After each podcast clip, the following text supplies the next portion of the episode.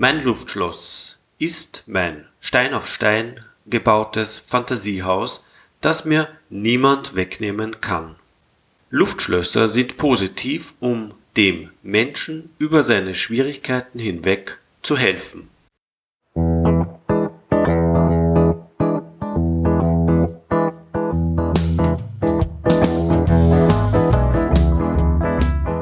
Die Fantasie, ein kostbarer Rohstoff, der unsere Stimmung aufhält, eine insuffiziente Fähigkeit erfüllt.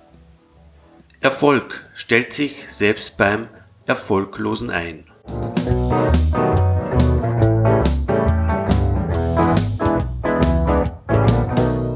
Der Architekt, der nur ein Schrebergartenhäusel gebaut hat, träumt davon, dass er eine Kopie von Schloss Schönbrunn bauen darf in Afghanistan. Ein Hilfsarbeiter träumt davon, ein großer Manager zu sein, und der Manager träumt, dass er bloßfüßig in einem Bach spazieren gehen kann.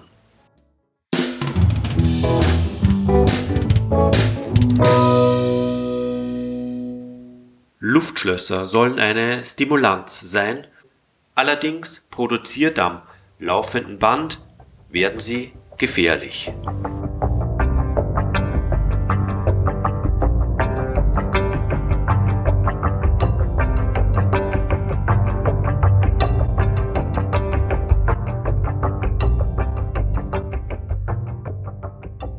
Nur allzu schnell kann die Wirklichkeit auf Kosten der Unwirklichkeit verloren gehen. Weltfremdheit verdrängt das Wissen um die kleinen und großen Dinge des Lebens. Jene Bedauernswerte, die die Fähigkeit, Träume mit nichts anderem als ihrer eigenen Fantasie zu bauen, irgendwann verloren haben. Menschen, die nur noch mit Hilfe von Drogen ihre Vorstellungskraft entfalten können.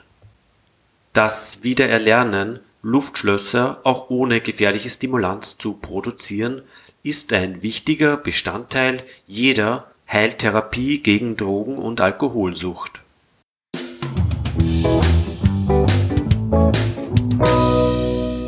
Das Placebo, eine leere Wunderpille, die nicht durch ihre Substanz wirkt, sondern allein durch das Vertrauen auf ihre Wirkung. Immer dann, wenn Menschen in extremsten Bedingungen festgehalten werden, wie zum Beispiel während des Krieges, können Luftschlösser sogar lebensrettend sein. Sie spenden dann jene Kraft, die notwendig ist, um zu überleben. Hinter Gittern, wo Mensch von Mensch abgesondert wird, steht für das Träumen der Begriff Hirntschechern. Man träumt von der Zukunft in Freiheit, wenn das Tor aufgeht, beispielsweise ein einsamer Bauernhof irgendwo, der in der Fantasie detailreich eingerichtet wird.